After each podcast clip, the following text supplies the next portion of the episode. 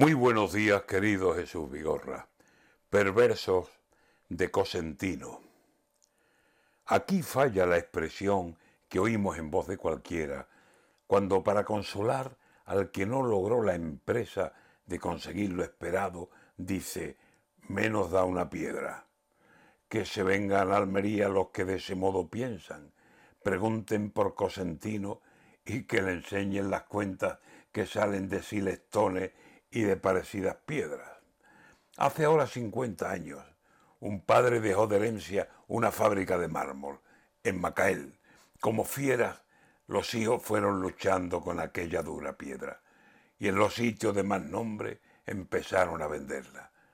Pero era duro el trabajo. Estudiaron mil maneras para construir futuro con aquella dura herencia.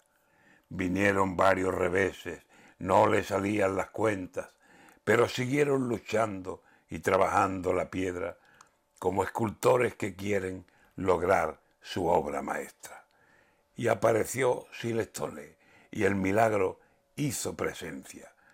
Hoy se dice Cosentino y a Silestone le suena, y le suena a un gran emporio que les nació de la tierra y que lo fueron domando con capital y con técnica y sin bajar ni un momento los brazos de la tarea. Andalucía, el origen. Almería, por más señas. Y Macael, nombre sé, porque es la patria pequeña.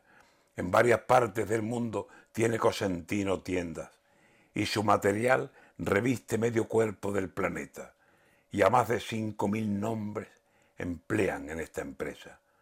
Va por más de mil millones la facturación, que es tela, y beneficios un mundo amontonando riqueza y a trabajar cada día, que el trabajo es la bandera.